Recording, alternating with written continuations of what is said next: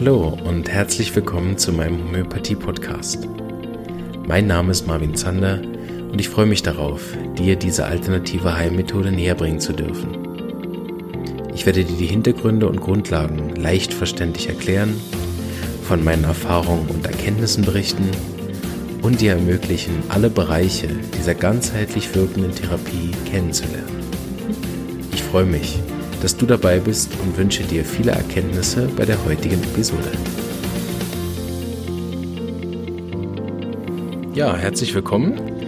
Ich habe jemanden überfallen am Intensivseminar, der jetzt mit mir zusammen da ist und mit mir eine kleine Podcast-Episode aufnehmen wird. Ich bin ganz aufgeregt, dich begrüßen zu dürfen, Jürgen.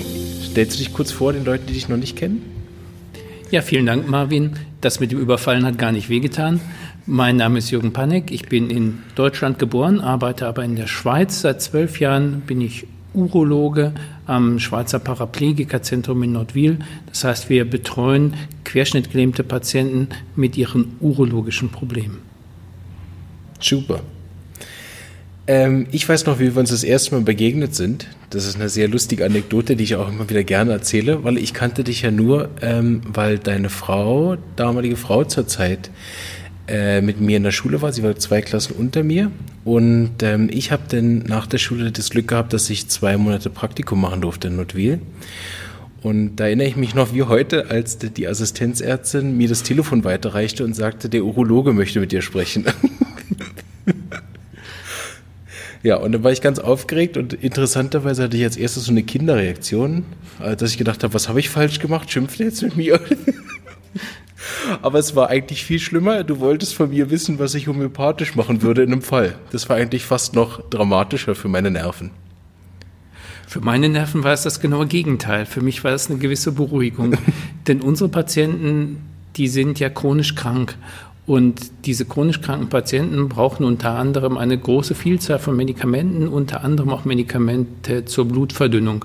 Und wir hatten den Fall eines Patienten, den wir operieren mussten, der aber gleichzeitig einen Blutverdünner einnehmen musste. Und die Kombination aus Blutverdünnung und Operation, das kommt meist nicht gut. Da dachte ich, du kennst doch einen hier im Haus, der hier rumläuft und der dir vielleicht helfen kann. Und schon hatte ich den Marvin am Telefon. Genau, und dann bin ich den weiten, weiten Weg durch die Schmerzklinik bis hin zur Urologie gelaufen, was gar nicht so leicht war in dem äh, Labyrinth das zu finden und saß dann beim Professor im Büro. Ja, und dann haben wir das tatsächlich diskutiert und ich äh, konnte dir, glaube ich, sogar helfen. Du konntest uns allen helfen. Erstens sind wir viel beruhigter in die OP gegangen, sowohl Patient als auch wir. Und letztendlich ist es gut gekommen. Also dieser Patient hat nicht nachgeblutet, der hat nicht mehr geblutet als jeder normale Patient ohne Blutverdünner. Und das ist gut gekommen. Der hat das gut überstanden und wir beide auch. Ja, sehr gut. Ja, so sind wir damals äh, uns begegnet das erste Mal und danach durfte ich dich, das weiß ich heute noch, weil ich den Vortrag auch extrem gut gefunden habe, da hast du auch am Intensivseminar einen Vortrag gehalten über diese Operationen bei der Prostata. Das fand ich auch sehr gut, ist mir heute noch in Erinnerung geblieben. Ja, Urologen haben zwar ein kleines Feld, aber dieses Feld geht doch viele Leute an. Und gerade das Thema Prostata ist ja für viele Menschen, Männer, das gehört ja auch mit zu den Menschen, äh, in ein, ganz, ganz wesentliches Thema. Auf der anderen Seite ist es auch schambelastet und tabu belastet und deswegen finde ich es ganz wichtig, dass es auch darüber Informationen gibt.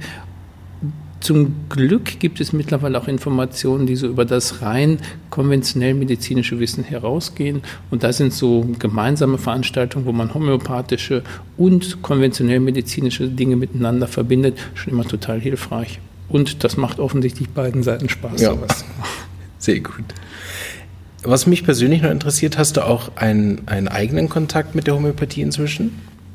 Also ich habe ganz viele verschiedene eigene Kontakte. Das fing damit an, dass ich verheiratet war mit jemandem, der Kontakt zur Homöopathie hatte. Und am Anfang als konventioneller, habilitierter Mediziner habe ich das mit so einem gewissen Abstand betrachtet, bis es mir dann mal selber schlecht ging.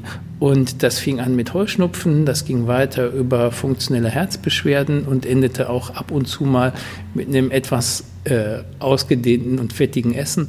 Und bei all diesen Möglichkeiten, beginnend mit den akuten über die chronischen Sachen, habe ich mich homöopathisch behandeln lassen. Und nachdem ich festgestellt habe, dass ich zu meinem Schrecken den Rasen mähen musste, weil ich gar nicht mehr genießt habe wegen des Heuschnupfens, dass meine Herzbeschwerden weggegangen sind und dass ich sogar dieses fette Essen einigermaßen verdaut habe, ähm, war ich überzeugt. Und ich war wirklich durch eigene Erfahrungen überzeugt. Das hat mir extrem geholfen bei Sachen, wo ich sonst keinen guten Tipp gehabt hätte, ja. wie ich mir selber helfen kann. Und so bin ich zur Homöopathie gekommen. Das hat sogar darin gemündet, dass ich hier eine homöopathische Ausbildung gemacht habe an der SAI, der Homöopathieschule in Zug und da auch ein Diplom erworben habe, was zwar nicht so eine intensive Ausbildung erfordert hat, wie der Marvin sie gemacht hat, aber zumindest bin ich jetzt mal so fundiert ausgebildeter Halbleihe. Sehr schön. Das ist auch ein schönes Wort. Ja, das, das verbindet uns. Ich bin ja auch über den Heuschnupfen zur Homöopathie gekommen und sehr erfolgreich damit behandelt worden. Hatte dann über zehn Jahre Ruhe und letztes Jahr hatte ich kurz wieder. War ganz interessant. Ich hatte es immer nur, wenn es geregnet hat. Immer nur während dem Regen. Und da habe ich irgendwann gedacht, ich spinne. Äh, und ähm, dann hat Dr. Hughes mir was gegeben, also mein äh, Homöopath. Und dann hat es sich kurz verändert. Dann hatte ich in dieser Hitzewelle, die letzte Sommer war, hatte ich dann immer nur noch in der Nacht, so gegen zwei, drei Uhr Heuschnupfen. Und zwar, wenn es kälter geworden ist. Aber ich meine, es waren ja gefühlte 50 Grad. Mhm. Wir hatten das Fenster offen und wenn dann 49, 48 und bei 47 Grad im Wohnzimmer, äh, im Schlafzimmer, dann ist mir die Nase wirklich zugeschwollen, Augen zugeschwollen und der Gaumen hat angefangen zu jucken. Dann habe ich Dr. Nochmal angefangen und gesagt, ich kann so nicht schlafen. Mhm. Und dann hat er mir noch was gegeben und dann hatte ich insgesamt mal wieder wieder nach zehn Jahren drei Wochen Heuschnupfen und dann war das wieder weg. Und wenn ich daran denke, als ich zur Homöopathie gekommen bin, hatte ich von Ende Februar, wo die ersten Sachen geblüht sind, bis im August Heuschnupfen. Das ist beeindruckend. Wie schnell das auch war. Das war innerhalb von einem Jahr hattest, hatte ich dann nur noch im März. Ich bin genauso beeindruckt von dem, was, was ich so erlebt habe, weil ich vorher auch diese ganze konventionelle medizinische Karriere durchlaufen habe mit allen möglichen Medikamenten und den daraus resultierenden Problemen. Mhm. Und letztendlich habe ich ja die zehn Jahre noch nicht rum. Mal sehen, ob ich in zehn Jahren auch wieder Heuschnupfen habe. Beim Regen denkst dann nicht. Ja. Super. Was ich unbedingt noch mit dir besprechen wollte, das hast du nämlich auch an der Schule vorstellen dürfen. Ihr hattet die Gelegenheit, gemeinsam eine Homöopathie-Studie zu machen.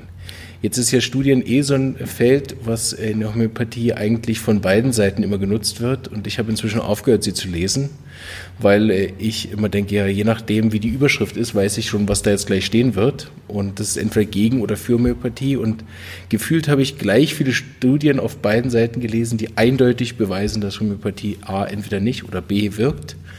Und äh, da hat mir eure Studie, weil ich halt fast alle persönlich kenne, die daran beteiligt sind, die habe ich halt seit langem dann mal wieder verfolgt. Kannst du da kurz einen Überblick geben? Ja, du, manchmal reicht es auch bei der Studie nur die Überschrift zu lesen, weil auch da steht drin, dass Homöopathie wirkt. Und in diesem Fall bin ich überzeugt davon, dass die Ergebnisse korrekt sind, weil ich die halt mit meinen Kollegen gemeinsam erhoben habe. An die Homöopathie wird ja häufig der Vorwurf getragen, dass sie keine Studien macht und dass alle Erfolge auf Einzelfallbeobachtungen beruhen. Und wir haben versucht, Patienten zu nehmen, die mit schulmedizinischen, konventionellen medizinischen Methoden nicht ausreichend behandelbar sind. Ich habe vorhin mal kurz gesagt, wir betreuen ja Querschnittgelähmte. Querschnittgelähmte haben häufig eine gelähmte Blase.